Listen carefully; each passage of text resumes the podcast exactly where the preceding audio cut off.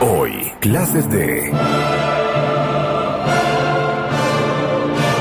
ópera.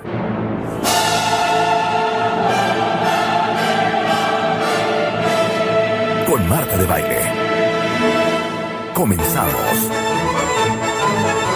No corran, no corran. Cierren la puerta del salón. No se salgan, no se niños. salgan. Les pusimos esto nada más para aprender. No tengan miedo, no tengan miedo, no tengan miedo. Tomémonos de las manos, todo va a estar bien. Que no cunde el pánico. Sé que antes del corte, cuando dije clases de ópera, ustedes han de haber dicho, ¿neta?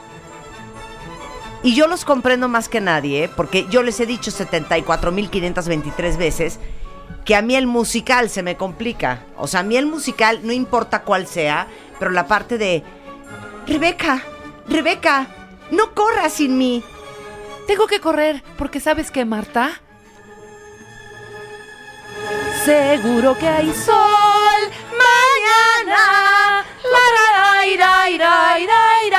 Mañana. Otra. John, John, it's impossible not to love you. It's okay, Catherine. You know that my love, my love will always be here. Bueno, la ópera es eso de principio a fin, Gerardo. Hola. bueno, Gerardo me hace cero, hija. Cero. Les voy a presentar a Gerardo, es nuestro maestro del día de hoy. Gerardo Kleinburg es escritor, es crítico y es promotor musical. Durante 10 años fue director artístico de la Compañía Nacional de Ópera, ganó el premio de crítica como mejor crítico internacional en el Festival de Música de Salzburgo. Eh, ha sido director del Festival Internacional Cervantino, tiene un proyecto de divulgación operística increíble llamado Hablemos de Ópera, que son cursos de iniciación a la ópera, apreciación operística, entrenamiento auditivo operístico, análisis operístico, y él promete llevarnos de la mano y demostrarnos que la ópera no es de jalarse los pelos de la cabeza, Ajá. Claro que sí. pero para bien. ¿Por qué, te jalas los, a ver, ¿Por qué te jalas los pelos de la cabeza? Dime tres o cuatro circunstancias. Porque estás desquiciado. ¿Por qué porque te- ya no puedes más. Porque te quieres matar Ajá. o porque ¿Nada más? no puedes de amor. Ah, ya vamos mejor. Ya vamos mejor. Mira. a ver, las tiene escuché- mala fama la ópera, Tiene muy ¿no? mala fama la Sí, ópera. Primero que nada, gracias en serio. Sí hay que Sí. empezar con la parte protocolaria. Gracias Sí. por la invitación. Es una oportunidad, no tanto para mí, aunque la agradezco, es una oportunidad para la ópera. Y la ópera tiene pocas oportunidades de tener espacios como sí, este. sí, sí. la mala fama de la ópera, o la fama de la ópera, está bien ganada, pero no por el género mismo. El género es una maravilla, es la neta sin cáscara. No hay más. Sí. No hay más. Ajá. El problema es que la gente que ha rodeado a la ópera, pues ha sido medio mamilita. Medio mamilita en el sentido de tratar de revestirla de un aura de complejidad, de se necesita ser muy culto, se necesita entender muchísimo. Y si, si tú llegas a este Olimpo en el que yo estoy de la ópera, a Te lo puedes poner un tacuchi y ir al Lincoln Center. Exacto, que ya ni siquiera lo necesitas tampoco para ir allá, porque también hablaremos de cómo vestirse o no vestirse para la ópera. Pero la ópera no fue eso. La ópera empezó a hacer eso tiempo después de que empezó. La ópera era simplemente un esfuerzo de hacer teatro, por ejemplo. ¿Qué es la ópera? La ópera, ¿tú qué tipo de género crees que es? Musical. ¿No? No es musical. No es un Drama. Pero musical. pues si cantan desde el principio hasta el fin, Mm, eso. tres horas consecutivas. La ópera no es un género musical. La ópera, además, es un invento. Es un grupo de tipos en No Florencia. queremos año, dónde, 1580 y tantos, Florencia, eh, Giacomo May, Girolamo Miei, eh, Vincenzo Galilei, el papá de Galileo. El papá de Galileo es uno de los señores que inventó la ópera. ¿Pero qué estaban haciendo esos güeyes? Esos güeyes dijeron, eran renacentistas, eran florentinos y estaban súper obsesionados con el pasado. So- fueron los primeros retro, Sí. ¿no? La gran moda Sí, retro sí. fue la moda, la moda florentina renacentista. Y dijeron, nos encanta el teatro griego clásico, Eurípides, Sófocles, Aristófanes. ¿Cómo fregados harían esos güeyes el teatro? ¿Cómo lo hacían? No tenemos grabación, no tenemos DVD, no tenemos nada. Bueno, vamos a tratar de averiguarlo. Y en esa especie de averiguarlo, dijeron, inventaron. A nosotros se nos hace que los griegos declamaban de una manera tan exagerada que casi era cantar. Pero se lo sacaron de la manga. Y sí me imagino perfecto a los griegos hablando así. Pero a lo mejor es un De, disparate. ¡Oh, Zeus! ¡Oh, Medusa! Y luego le contestaba un ¿No? grupo de Claro. señores y de señoras que eran el qué. El coro. el coro, Ajá. te empiezas a dar cuenta que empieza a haber una relación. Sí, claro. Entonces los, los florentinos, estos cuates, dijeron, vamos a hacer unas pequeñas obras de teatro tratando de imitar a los griegos. Sí. Pero además, ¿sabes quién, saben quién tiene la culpa de que haya iniciado, se haya inventado la ópera? Que no existían telones. ¿Por qué? O sea, las cortinas del teatro. ¿Para qué sirve un telón? Pues para dividir como actos, ¿no? Correcto, perfecto. Para Y cambiarse de ropa. Ándale, también, se Marta, muy bien. Para sacarle el caballito de Troya y que nadie se dé cuenta. Para ir a la dulcería, para, Para ir al al, baño. claro, para ir al baño. Totalmente. Entonces no existían esos telones, no existía esa mecánica. Van a decir, ¿y esto qué tiene que ver? Las obras eran largas, largas, largas. ¿Por qué? Porque en aquella época la gente no tenía prisa. El tiempo no era importante. Claro. Y ahora hablaremos de si es importante cuánto dura una ópera o no. Ajá. Entonces, como eran tan largas las óperas y no había telones, decían, bueno, ¿cómo dividimos el primero y el segundo acto? Metían otra obra en medio. No. Sí. Que les llamaban intermedios, Ajá. intermezzi. Entonces, en esos intermedios hacían como un showcito. O sea, Rebe- tú y yo cantando la Claro, gata bajo la exactamente. llave. lo que acaban de hacer. Y entonces metían unos como, como unos bocadillos teatrales medio griegos con eh, ninfas y con semidioses y todo esto, y aprovecharon esos espacios para hacer su experimento. Vamos a tratar de revivir el teatro griego en estos pequeños espacios. Vamos a actuar, medio hablan, medio cantan, porque estamos evocando el teatro griego. Medio no se entiende. Pero fíjate, te voy, ahí, los, voy- ahí los voy a empezar a hacer a caer en una contradicción. A lo A ver. A ver. Pero con la neta. Sí, con la ¿Te neta. parece despreciable el rap? Cero. Ah, Mira, yo te rapeo vali- bien bonito. Entonces ya, val- entonces ya valiste. Acabas de valer. Sí, claro, tienes Acabas toda la de valer. razón. Sí. El rap Es primo hermano de la el- ópera. Es el rechit. ¿Sabes cómo empiezan mis cursos de ópera? Sí. Con Eminem. Siempre. Lo primero es un clip de Eminem.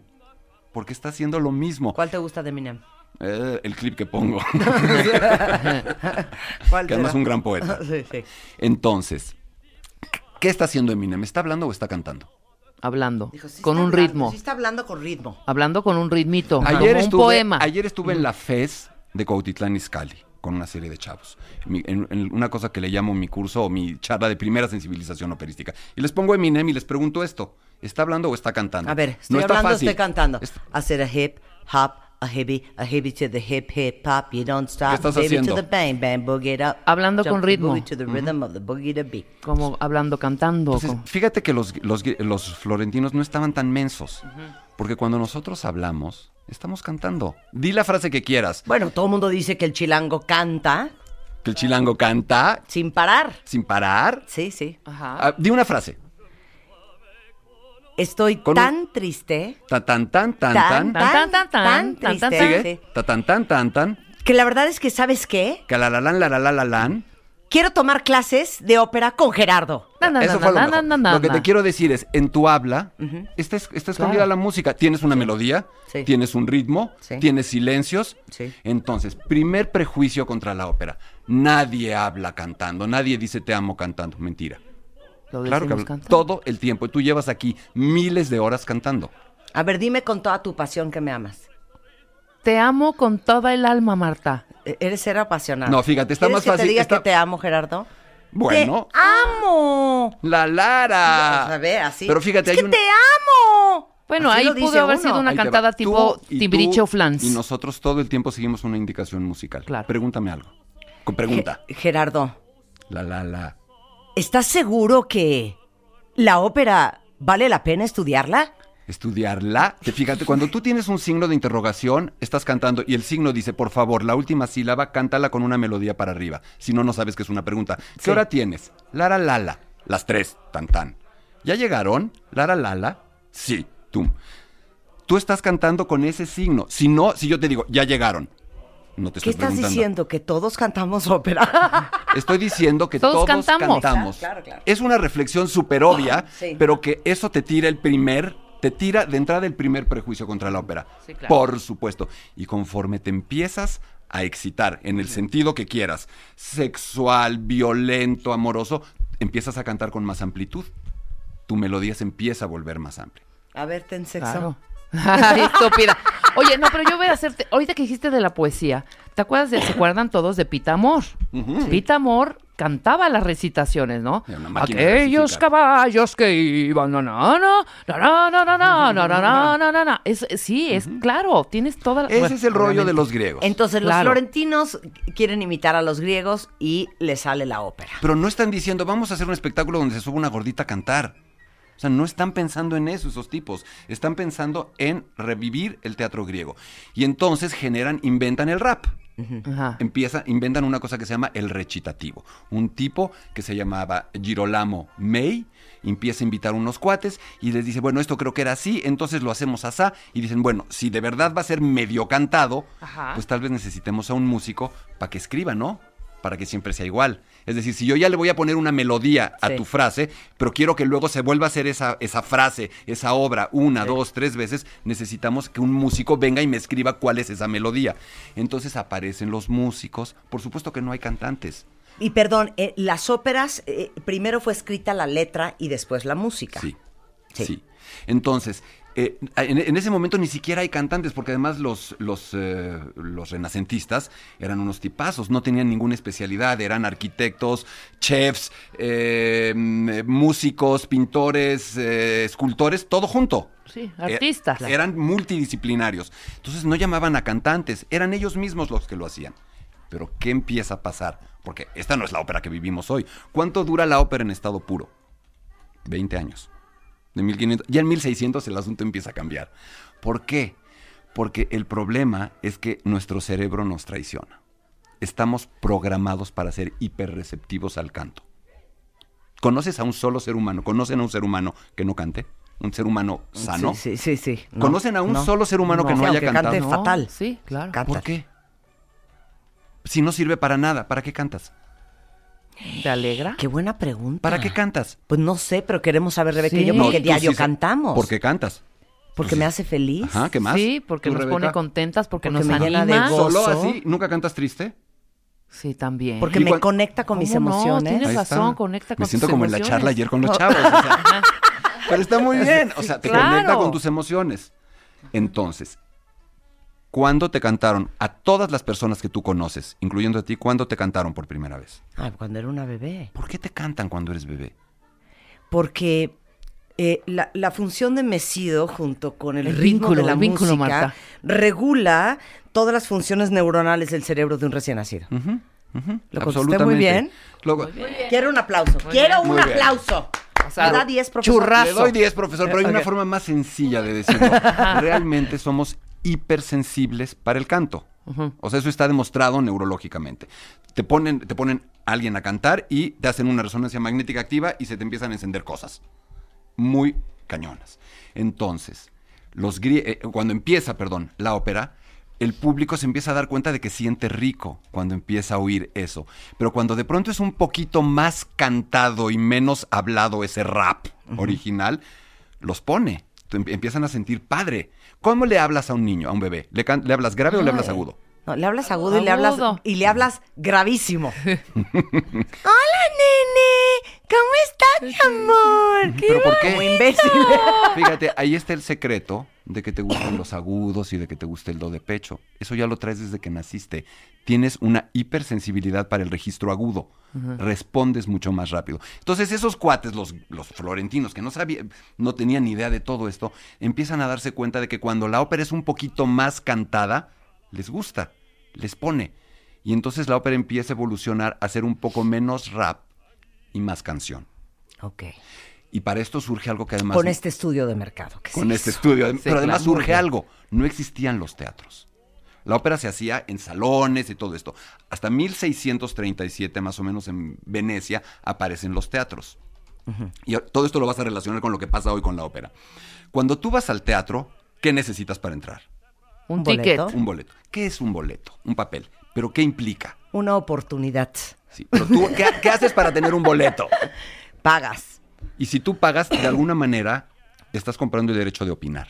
Sí. Sí. Un boleto es el derecho de entrar y el derecho de opinar. ¿Estarías de acuerdo? Sí. Sí. Entonces la gente entra a esos primeros teatros de ópera, paga ya, un- empieza a pagar un boleto y dice, sí, güey, está padre tu show, este Sí. retro griego, pero ¿por qué no un poquito más cantado, un poquito más espectacular, con emociones un poco más fuertes? Sí, la ninfa y el dios y el semidios y el fauno, pero... Sí, ¿y queremos yo? drama. Queremos, Queremos tragedia. canto. Queremos- Queremos vestuario. Totalmente, exacto. Y entonces el público empieza a meterse, a met- a meter su cuchara y empieza a decirle a los empresarios, oigan, queremos esto más espectacular, queremos que Échele más". ganas al vestido de Por Isolda, favor, de oye, veras. pague un boleto. Tras de que me sacaron de mi Y ahí casa. empieza la ópera a volverse cantada y más cantada y más cantada y más cantada. Entonces la historia de la ópera, y eso lo, lo doy en mis cursos, es un pequeño péndulo. ¿Qué tanto te vas a lo original? ¿Qué tanto te vas a lo que después sucedió? ¿Qué tan cantada? ¿Qué tan medio rapeada? ¿Qué tanta continuidad dramática? ¿Qué tanto plomazo descalabrador donde no pasa nada? ¿Qué tanto gordita en el centro cantando 15 minutos? ¿Qué tanto una actriz, un actor comprometido de verdad con el papel? Fin, Y dime acabó. una cosa, tenemos, podemos poner dos óperas que se escuchen claramente que una es más cantada y otra es más rapeada. Sí, ¿vas a hacer una pausa para que lo pueda escoger? No, o- cero, ¿no? Así al hilo, así? en lo que tú estás Entonces, hablando, eh, pues multitasking. un rollito mientras, Pues si ¿no? quieren cantamos Rebeca y yo. La traviata. Mira, ¿No? a ver, nos La están, traviata. oyendo, nos están oyendo acá, ¿verdad? Sí, sí, totalmente. productores de audio. Vamos track. a poner una ópera más rapeada, o sea, más hacia el, el origen de la ópera, y otra más cantada, eh, que es ya la ópera. Ah, no, bueno, eso está facilísimo. Entonces, mira, a ver, están por ahí, me están oyendo, ¿verdad? Sí. Pero no lo puedo, ah, yo lo puedo sacar desde Sí. aquí. También Ah, tú. pues pones no play y ya. Están los dos Tú Ah, pones play conectados, tanto ellos listo. como No tú. tengo problema, ya Ok, lo tengo. Ajá. Vamos a esto, ver. ¿esto qué es? Súbele. A ver, Vamos a ver Monteverdi, el padre de la ópera. ok, a ver, ponle La play. coronación de Popea. Ok, pero ponle play.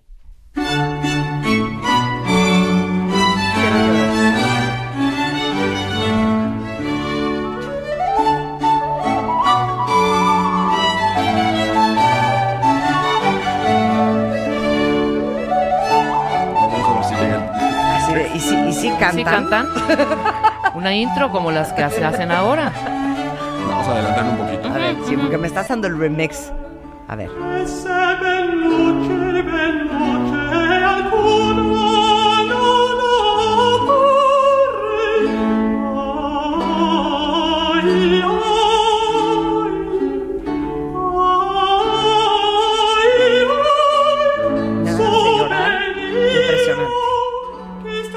Eso es súper cantado. Y Quiero ahí no, llorar, puedes evi- ¿eh? y no puedes evitarlo, es tu cerebro. tú La no gente tienes- llora mucho en la ópera, ¿no? Pues de eso se trata.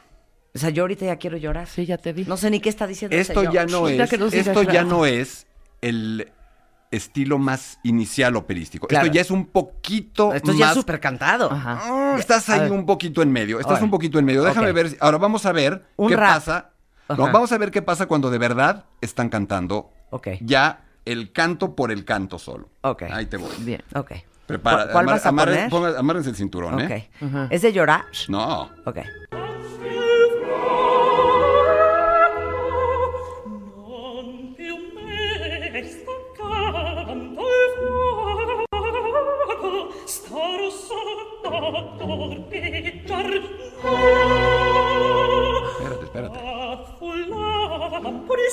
Vamos a adelantarle un poquito, ¿les parece? Sí. A ver, tantito. Un poquito más.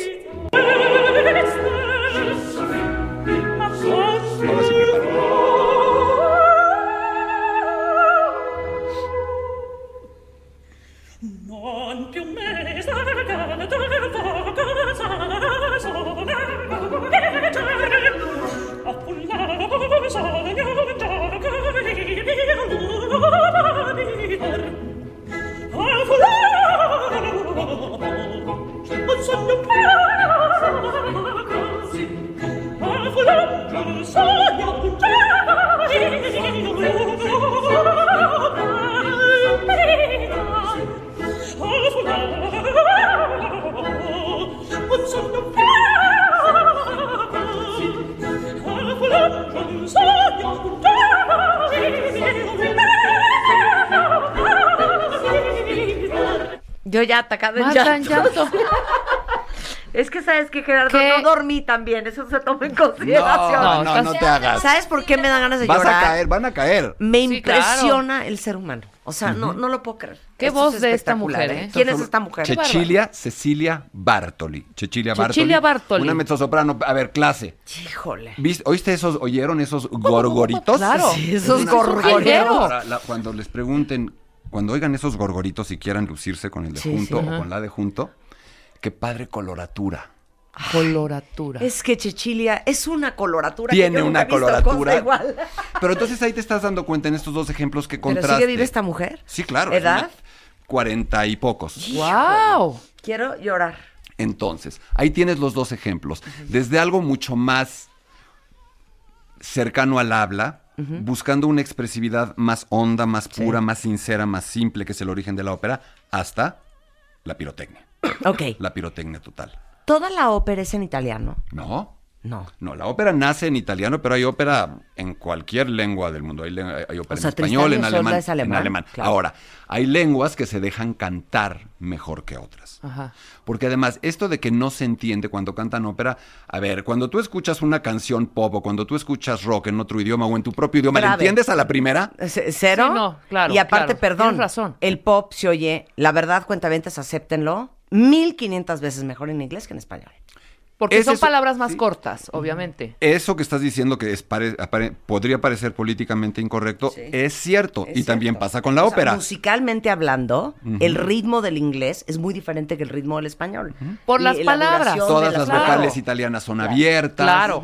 Hay pocas consonantes juntas. No, en fin, va, hay idiomas que se dejan mucho mejor. Ok, regresamos a nuestra clase. Sí, sentimos que estamos distrayendo al maestro. Venga. Podemos hacer una pausa. Sí, y buscamos Saquen el rap su para que nos- ¿Hay alguien más que llora junto conmigo? Estamos en clases de ópera con Gerardo Kleinburg. Y luego en otoño vamos a hacer un viaje a Nueva York con todos los cuentavientes al Lincoln Center. Claro que sí. Exactamente, ¿Cómo cómo que no? no? Hacemos una pausa y regresamos. No se vayan. Entra a wradio.com.mx.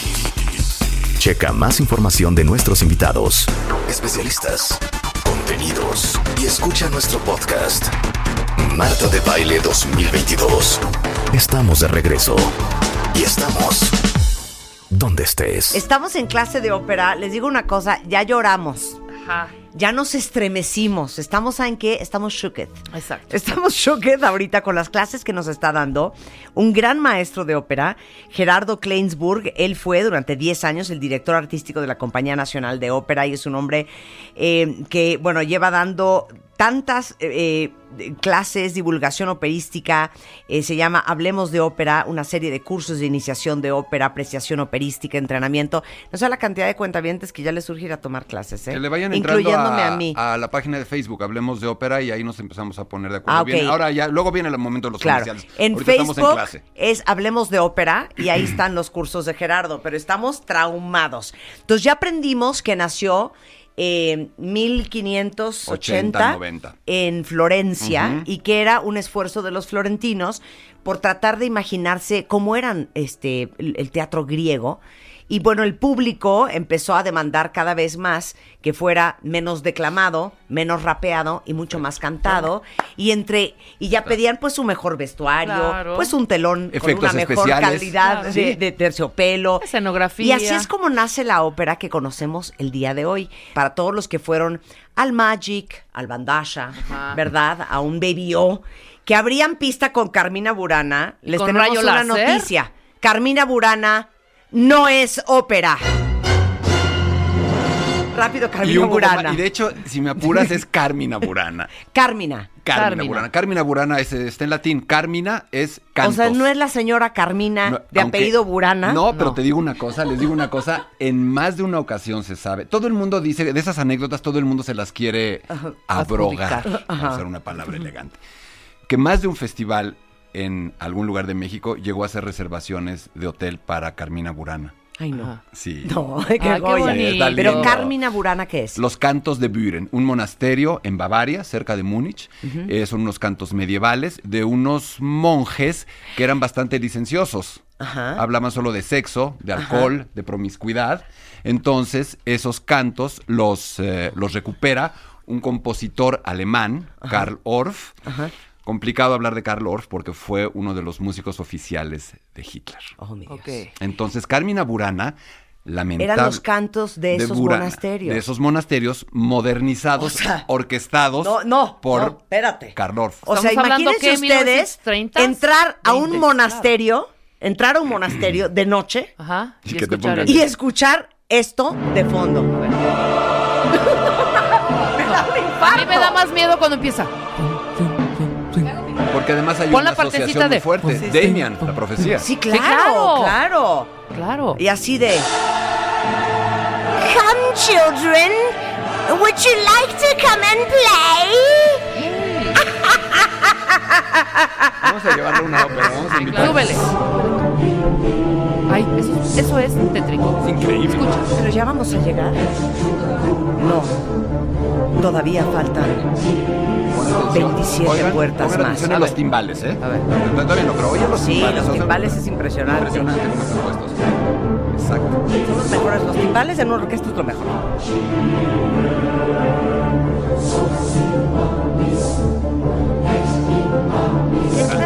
Misa mal. es esta? Latín, está en latín. Pero además están hablando de cosas fuertes. Esto es la fortuna reina en el mundo. Es una rueda de la fortuna. Subes y bajas. Subes y bajas. ¿De eso habla? Es lo que está diciendo.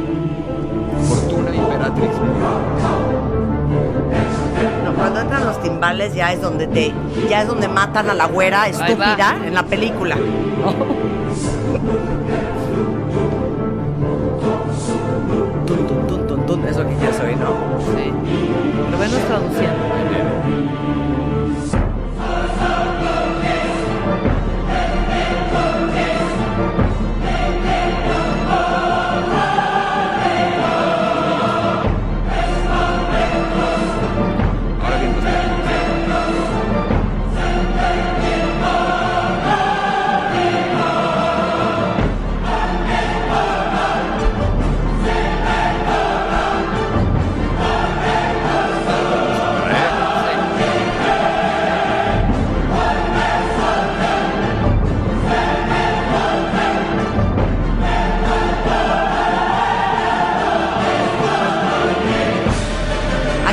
ya se desangra. Ahora una pregunta. No es ópera, entonces ¿qué es? ¿Qué es? Orff escribió cantata escénica. Es Karl decir, Orff. Es- y son tres obras. La- es una trilogía que se llama Triunfos. Carmina Burana, Cátuli Carmina, los cantos de Catulo, o de Cátulo, y El triunfo de Afrodita. Ay, quiero ser tu amiga, Gerardo. Ya, venga. Esposa de Gerardo, déjanos hacer una amistad. Me encanta la gente que sabe. Muy bien. Ok, ahora, ya, ya, ya entendieron, Carmina Burana no es ópera, ¿de dónde viene? Eh, Karl Orff, austriaco, alemán, ¿qué dijiste? Alemán. Alemán. Alemán. Muy bien. ¿Qué es cantar? Cantar es emitir aire a través de tus cuerdas vocales. ¿Quieres hacer oso o no? Sí, sí, Sí. siempre nos encanta. No, igual y no lo hacen porque tú te debes haber ido, deben haber ido varias veces al ver, foniatra o A ver, al ¿qué, qué, qué? ¿Cuántas Eh, cuerdas vocales tenemos? Cuatro. Cinco, tres, Dos. Oso. dos. polar. Dos. y esto que Bravo, hemos bravo. Yo tenido... a. Ay, ¿Cómo se llama nuestro doctor? Subiaur, Fermín Bueno, Subiaur. pues, con la pena, pero solo tenemos dos. Sí, Dos, dos, claro. dos, claro. Tenemos dos cuerdas La derecha y la vocales. Sí, izquierda, no, Marta. Si no es un violonchelo, Claro. hija. Tenemos dos cuerdas vocales. ¿Qué es una cuerda vocal? Tendón, cartílago. Músculo. Es un Músculo. músculo. Es un músculo. Entonces, tenemos todos un globito Ok, Sí. ok. en nuestras manos, un Ok. globito desinflado. Estas son nuestras cuerdas vocales. Sí. Es decir, esta es una Y este es y esta otro. es otra. O sea, el- Cuando respiras,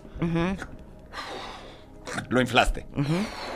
Agarras el cuellito y ahora empieza a sacar el aire. Mientras más tensión haces y más chiquito es el hoyito, más agudo. Sí. Cero me está saliendo. No tengo cuerdas vocales. No me sale. Entonces, ahí lo tienes y lo vas desinflando.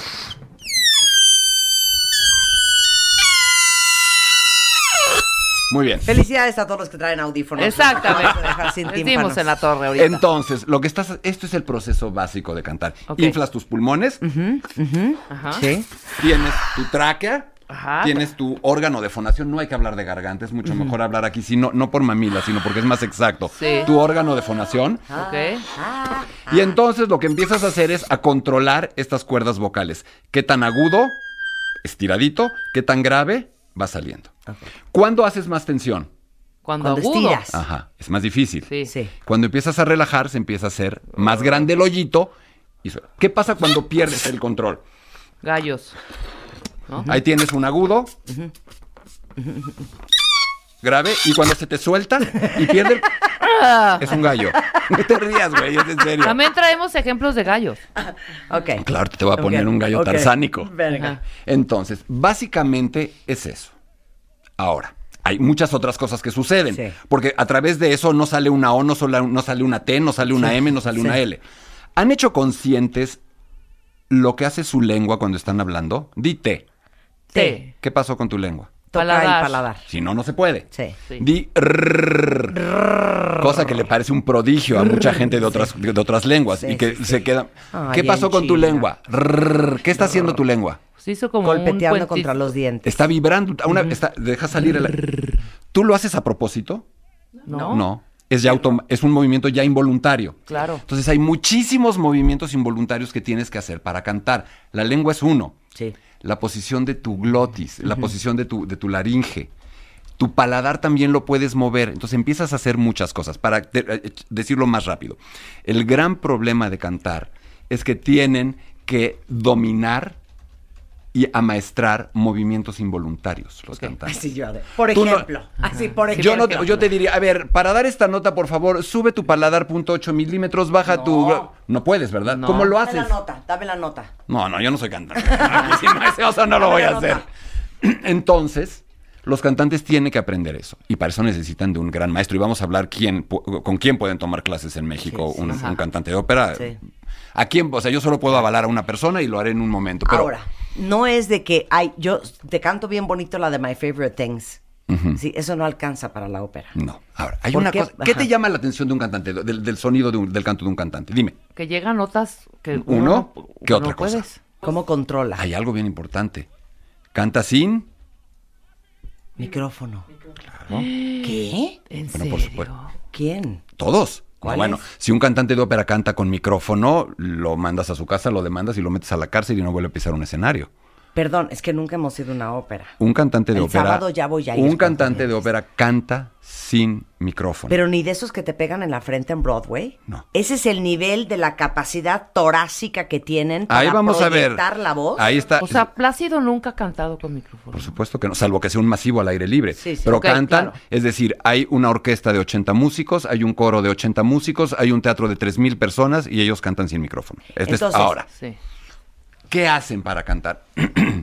Yo no soy maestro de canto, pero Sí. tengo un buen entrenamiento Sí, sí. auditivo a través de los 10 años que fui director de la compañía y que yo le pedía a los cantantes que me enseñaran a oír, que me enseñaran qué estaban haciendo.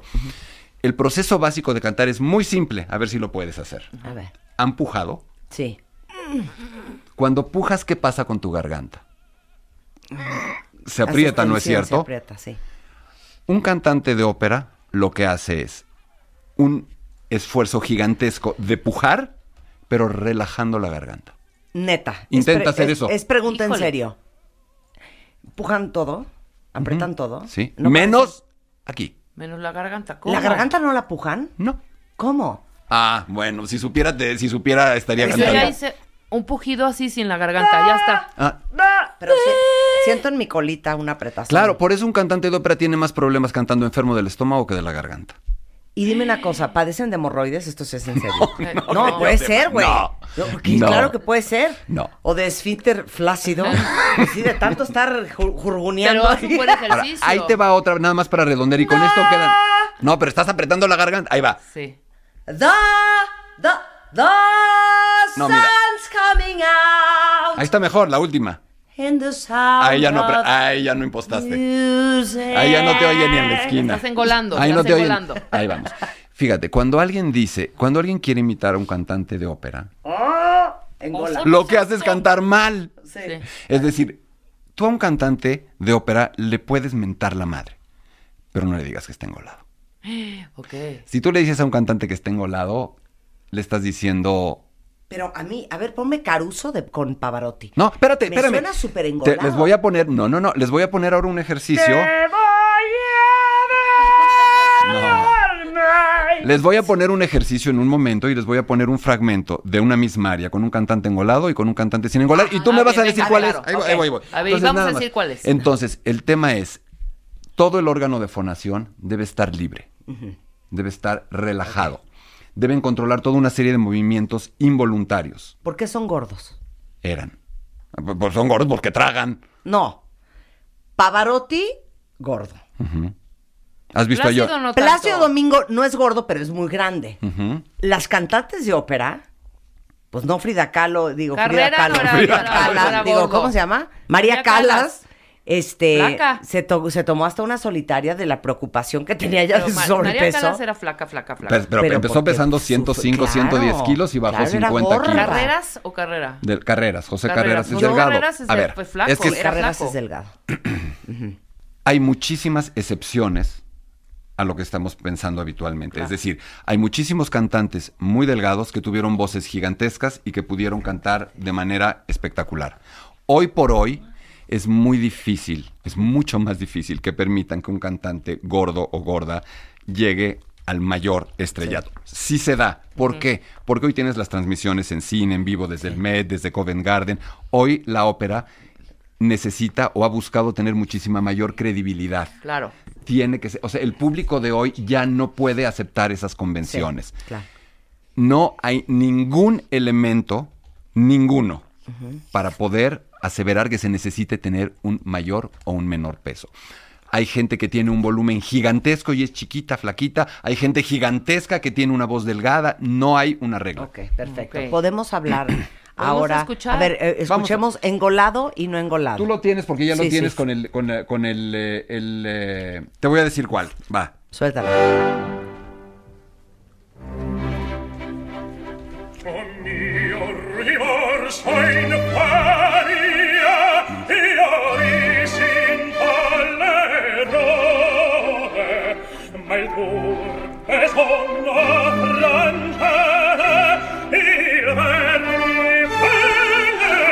Y ahora vamos a oír otra versión. Ok. Es más rápida. Tienen que adivinar todos cuál fue la engolada, ¿eh? Silencio. Con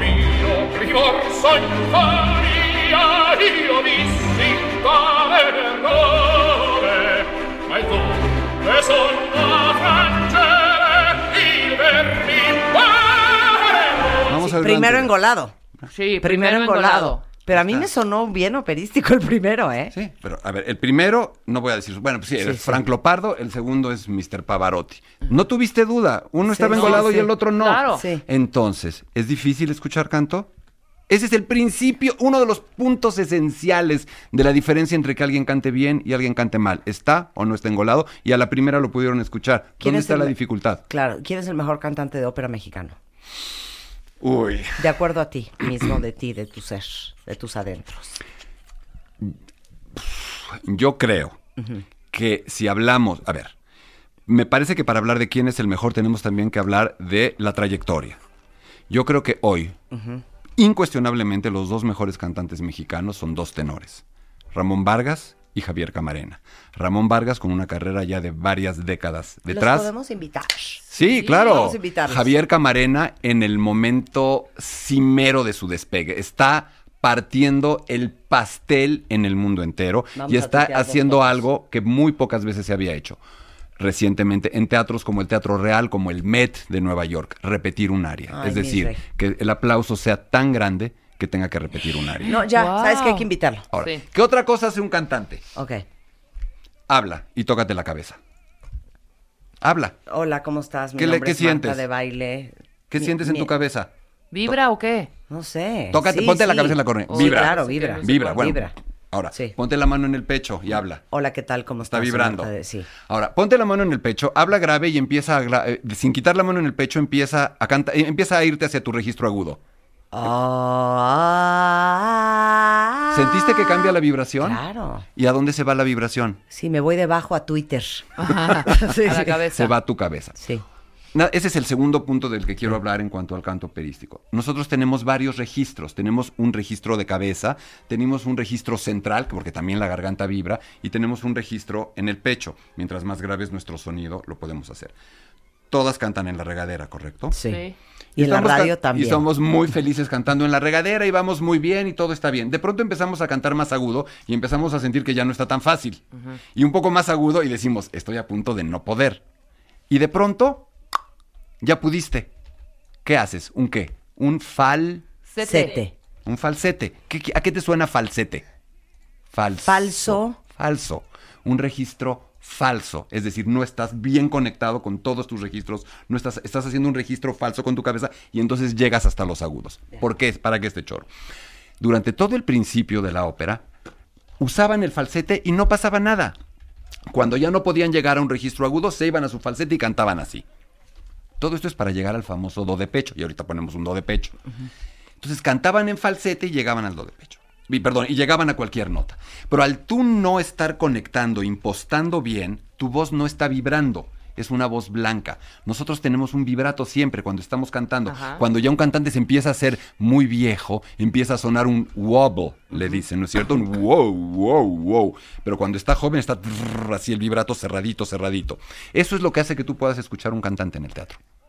El cantante no está cantando más, no está produciendo más decibeles que la orquesta. Y que, el- o sea, no, o sea, Plácido Domingo solo no hace más ruido que toda Sí, la no están orquesta. pegando gritos. Exacto. Sí. Ramón Vargas, que es un- el gran maestro del canto mexicano, tiene una frase genial. Dice, cuando grito nadie me oye. Claro. Ahí te va. una. ¿Cómo- ¿Quieres saber cómo se canta ópera? ¿Has oído a un niño chiquito pegar esos alaridos que te dejan? Si tú intentas hacer ese alarido, te quedas ronca, te ro- escupes la garganta. ¿Cómo le hace el niño? Canta como cantante de ópera. Puja y libera la garganta. No.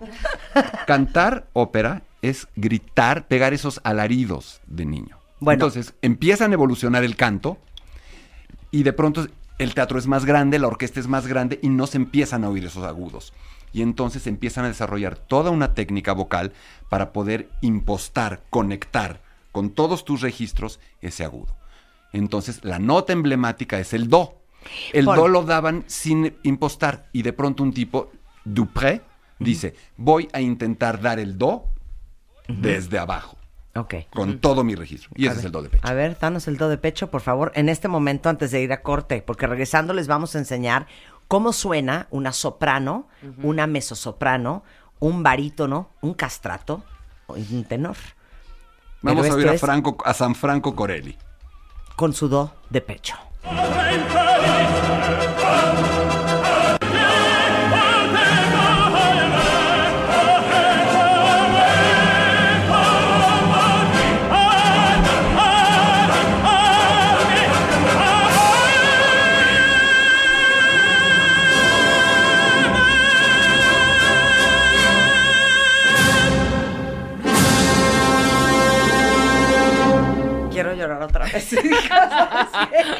Y deja que lo veas a La Franco Corelli, la ¿eh? no dormida. Franco Regresando del Corelli. corte, ¿cómo suenan este, los diferentes tipos de voces femeninas y masculinas en la ópera?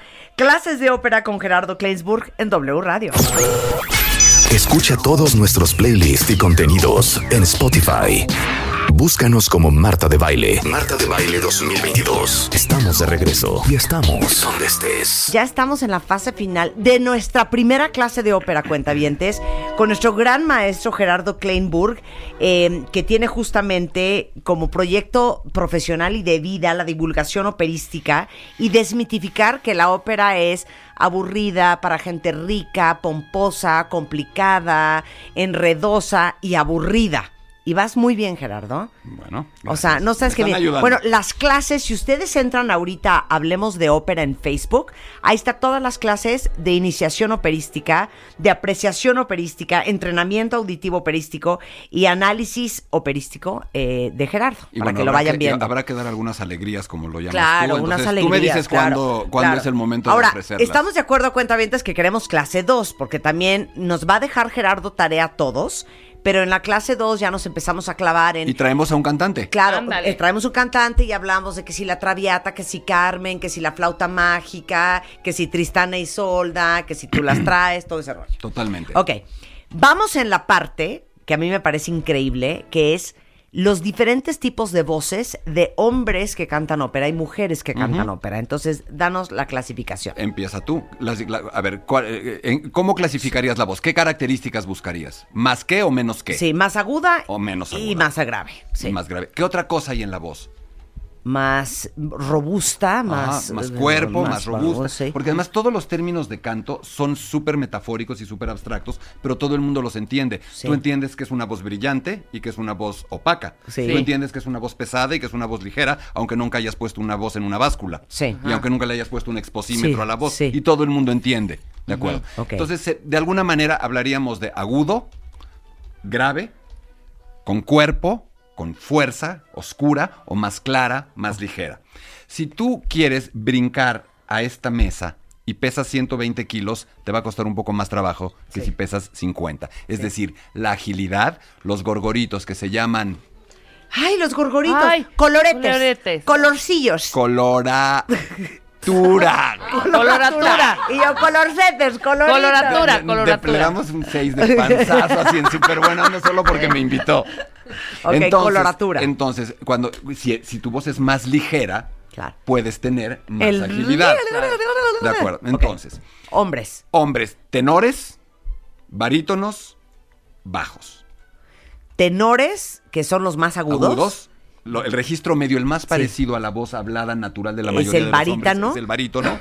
Y, el bajo ya es Barry grave. White. Exactamente. Barry White. Exactamente, perfecto. Eso es. Ahora, es como el box. En el box hay subdivisiones, tú lo sabes. Bueno, no sé Peso si pluma. box, pero hay superpluma. Sí. Y hay, hue- y hay mosca y mini mosca y super mosca y paja y todo el rollo.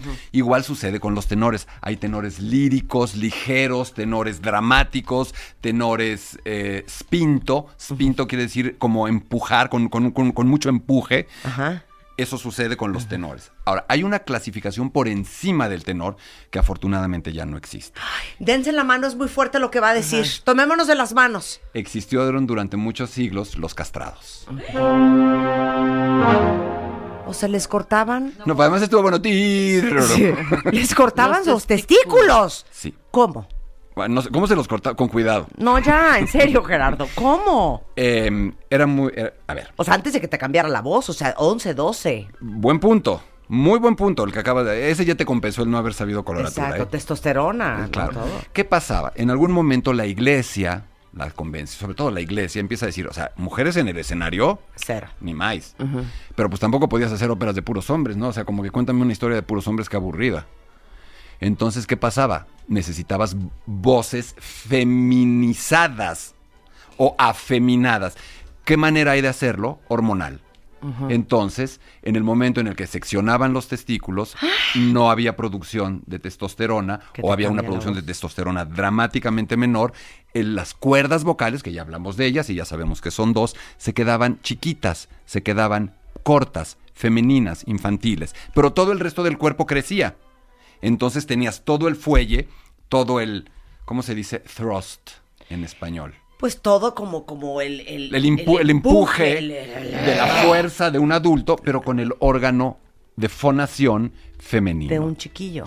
Y eso además lo hacían. Hoy hay un hoy, hoy que ya no existen los castrados, hay una tesitura de la que no hablé que trata de emular ese sonido. Los contratenores. Contratenores. Acabamos de tener en Bellas Artes, traído por el, por el, por el Instituto Nacional de Bellas Artes y por una empresa de, espectáculos que tengo, eh, uno de- al mejor contratenor del mundo, Philip Jaruski, que es además un rockstar en Pero México. que sí tiene sus, sus, sus Absolutamente. Sí Entonces, tiene. ¿qué hacían? Además, eran niños cantores muy talentosos, muchos de ellos eran muy pobres y los papás sabían que haciendo eso tenían una gran oportunidad Ay, de no. tener dinero, de que ¿Quieres su tragar? hijo se Pues córtale los huevos al niño.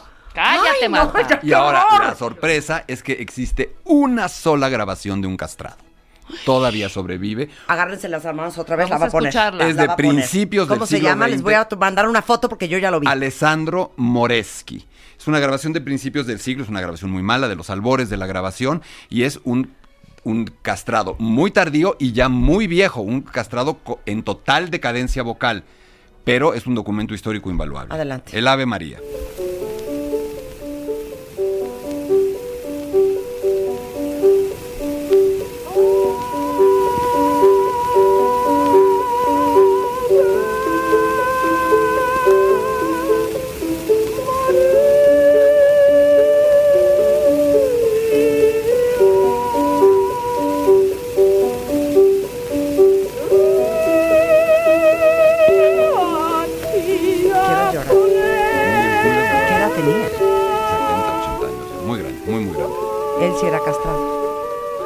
Yo tengo una pregunta y no hay una respuesta correcta. ¿A qué le suena? ¿A mujer o a niño? A Hijo, niño. me, me suena A a voz de, chavo. de Disney. De los 40. No, no, no. Suena como a un chavito de 8 o 9 años. De un coro. No, a mí. A mí. No, suena a una viejita. Bueno, no, a ti. A mí me suena ¿A a, qué te a suena? niño, no a mujer, ¿eh? No, no, no hay una respuesta correcta. A mí, eh, finalmente, la idea era que sonaran como mujeres, precisamente. Sí, claro. Ahora vamos a ver cómo suena un cantante de hoy Ajá. tratando de imitar ese sonido. Y vamos a oír a Philip Jaruski, A ver. que estuvo, con, que estuvo en el Palacio de Bellas Artes con un éxito increíble hace unas semanas. Y él es contratenor, lo que sustituye a los famosos castratos. Ajá. Ok, y luego vamos a enseñarles un tenor. ¿Se oye? A ver, súbele. Ahí está. Pero si tú no lo ves, a ver, dime qué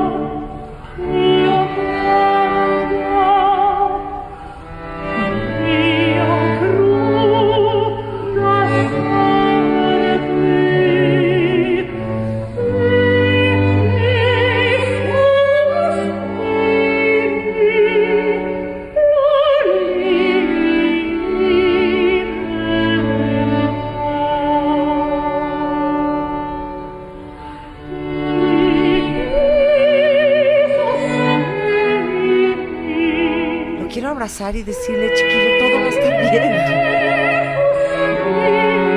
Es italiano. Francés. No te puedo decir el éxito. Pero ¿qué pasó con este niño? ¿Nunca le cambió la voz? No. Cuando hablas con él, habla como Ayúdenme, hombre. Ustedes mismas van a decirme qué está haciendo. Está haciendo un Falso, fal- Falsete, falsete, claro. pero- Eterno. Pero un falsete con un truco, con un- lo, lo que a veces llaman un falsete relleno, un falsete semi impostado. Es un truco, truco, truco, pero de una belleza. Le sale No, muy precioso. Es muy hermoso. Claro. es Sí, él. ve, Muy y bien. aparte está súper bonito él. Y tío- ok, ese es el contratenor. El contratenor. Ahora, Entonces el- ya hablamos de castrados, contratenores y tenores. Ahora Sí. ponme Ahora, un, no, ¿qué el tenor no nos vas a poner un tenor. Sí, por supuesto. ¿Qué tipo de vamos a ver? Tenores famosos, Pavarotti, Vamos a oír Plácido Domingo, Vamos a oír, déjame encontrar mi Carreras era Spotify. tenor, cara io giuro. Dije la cosa. Juan Diego Flores un tenor però se i a giove io la ritroverò. Se fosse in a giove la troverò. Si la troverò. Ahora vamos, Ahora, ahora ¿sí están diciendo cosas? Sí, claro. Marta. O nada más es como... Ra, ra. Ahora vamos a oír a Giuseppe Di Stefano, un tenor lírico, un poco más fuerte, A ver, con un venga. poco más de cuerpo. la A voz. venga.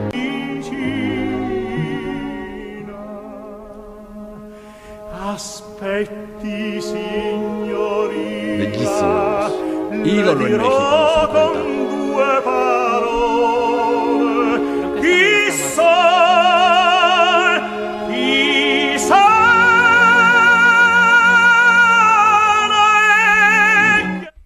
Lo amo. Lo amo. Prefiero el a- lírico, me gusta más. O sea, barítono. Quiero oír a un barítono. ¿Quieres oír ahora un barítono? Vamos a oír un barítono y la diferencia es clarísima. Sí.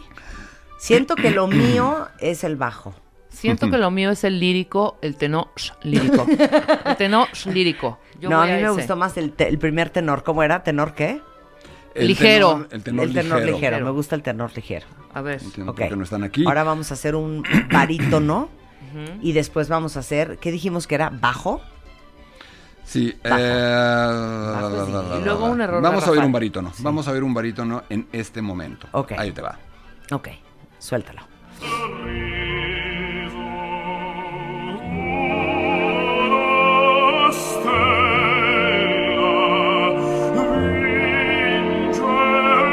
¿Te está costando trabajo encontrar la diferencia? No, cero. Además, es el mejor barítono del mundo, Dmitry Vorostovsky, ruso, a quien desde aquí le mandamos nuestros mejores deseos. Tiene un, tiene un tumor maligno en el cerebro. Ay, Dios mío. Y sigue cantando. Pero ¿por qué siempre gustan más los tenores que los barítonos? ¿Por qué son más famosos los tenores que los barítonos? Contéstame. ¿A qué respondemos más? ¿Al registro? Agudo. Ok. Claro. Ahora échame un bajo. ya van viendo toda la diferencia de las, ¿qué tal? Tesitura de las voces. de toda la paleta. Claro. ¿no? De, tonos. La gama de tonos, claro. Y luego Sigo vamos yo a, enseñarles a las mujeres. Yo ¿no? sigo que cómo suena una soprano, una mezzosoprano. Mm. ¿Tú qué sigues? Bajo. A ver, viene bajo. No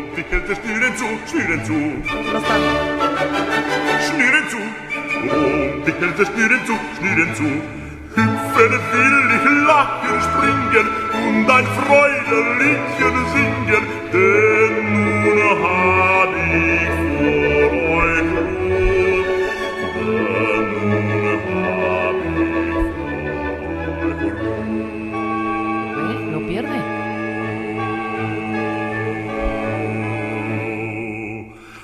pierde el registro No lo puedo nunca. creer, lo Y eso es igual de impresionante que un agudo. chinita. Claro, igual Hay de un símil muy fácil en el fútbol. Tú de pronto todo el mundo salta y celebra un gol, pero de pronto es igual de maravilloso cuando un defensa en la línea saca un gol. Sí, claro. Es, es un poco lo mismo, es una dificultad distinta, pero igualmente admirable. Es exactamente igual de difícil dar Hacer una un- oh, está porque cañón. además qué pasa cuando tú empiezas a cantar grave, Oh, pierdes el no se oye.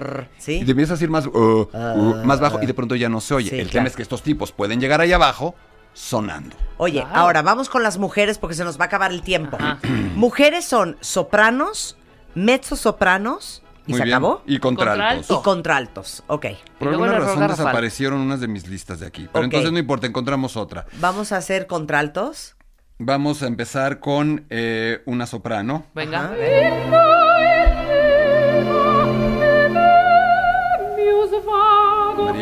María Calas. ¿Cómo sufrió esa mujer por Onassis, de veras? Por mensa, no por Onassis.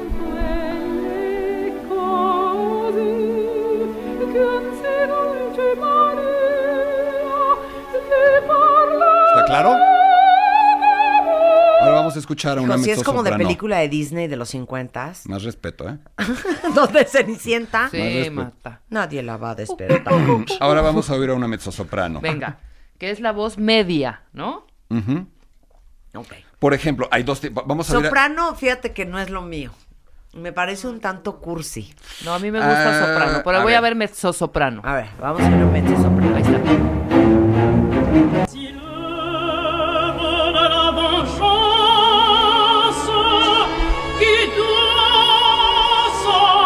Más cuerpo. Un registro más grave. Esta es una de las grandes mezzosopranos de la historia veracruzana. Del Oralia Domínguez. Fue Oralia Domínguez. Wow. Grande, grande, grande.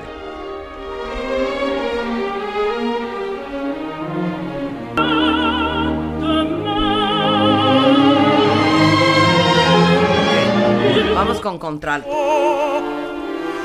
No, ese es un güey.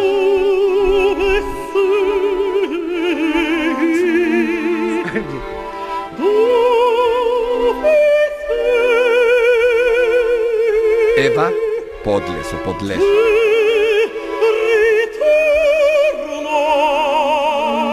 Me gusta mucho contralto. ¿eh? No, yo tengo ya definido mi gusto. Ahora, ¿cómo será un gallo? ¿Cómo será Error- un gallo? Errores garrafales. Un error garrafal, que se te salga un gallo. Si esta gente domina la voz a esa a ese nivel, Ahí te va, pero se me hace imposible que se le salga un gallo. No, es que el problema también es que hay de gallos a gallos. Si alguien se echa un gallo, yo no estoy seguro de que le vaya, lo vaya a abuchar o le vaya a aplaudir. ¿Por qué? El lugar donde la voz suena más hermosa, yo tomé un lapso muy breve de tiempo clases de canto.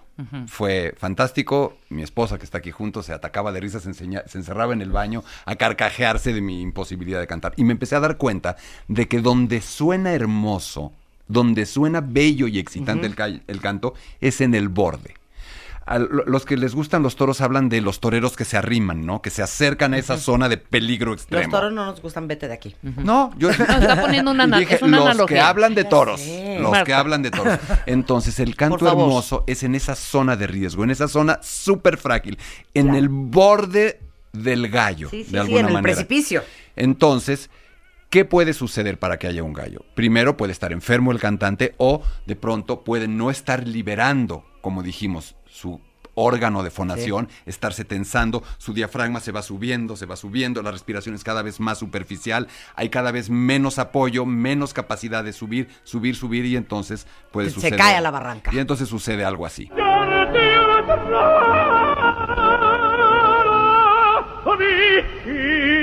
es broma. A ver otra vez. A ver otra vez. Ponlo desde el principio.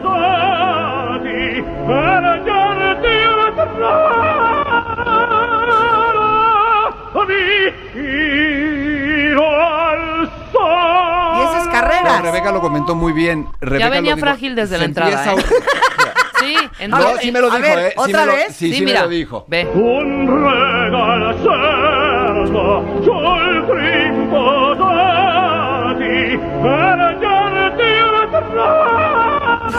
Ya, ya, suficiente, ya, no te rías. Pero es carreras. Espera, deja ¿Y tantito. qué hizo?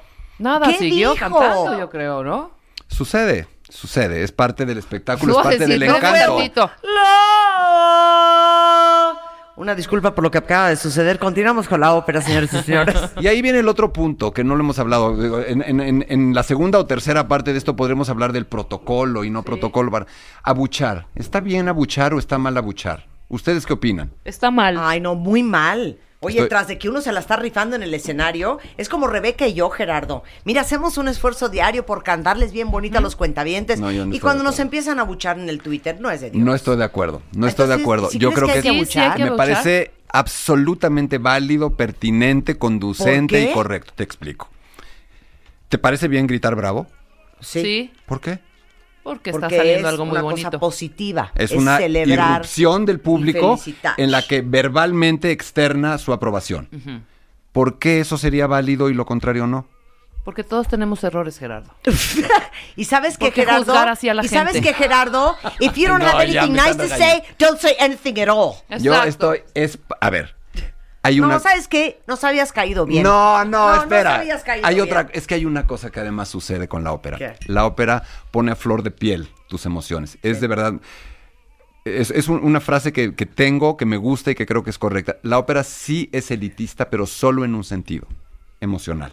Claro. Si tú no estás dispuesta a ponerte en contacto con tus emociones de verdad, O sea, si van a no la ópera y no lloran, muy mal. Oye, nada más déjanos una tarea. Danos tres óperas que tengamos que escuchar de aquí a que regreses. eh, tendrían que escuchar. Empecemos por lo básico, ¿no? Sí, básico. No nos vayas a poner algo fuerte. La Bohème. La, La Bohème. No, Madama Butterfly. Madama Butterfly de Puccini, no la Bohème. Madama Butterfly de Puccini, La Traviata de Verdi y Carmen de Bizet. Perfecto. Entonces, Carmen la Traviata y Madame Butterfly de tarea para la próxima vez. Gracias, Gerardo. Con esto, hacemos una pausa rapidísimo. No se vayan, ya volvemos. ¿Olvidaste tu ID de cuenta viente? Recupéralo. En martadebaile.com. Y participa en todas nuestras alegrías. Marta de Baile 2022. Estamos de regreso. Y estamos donde estés.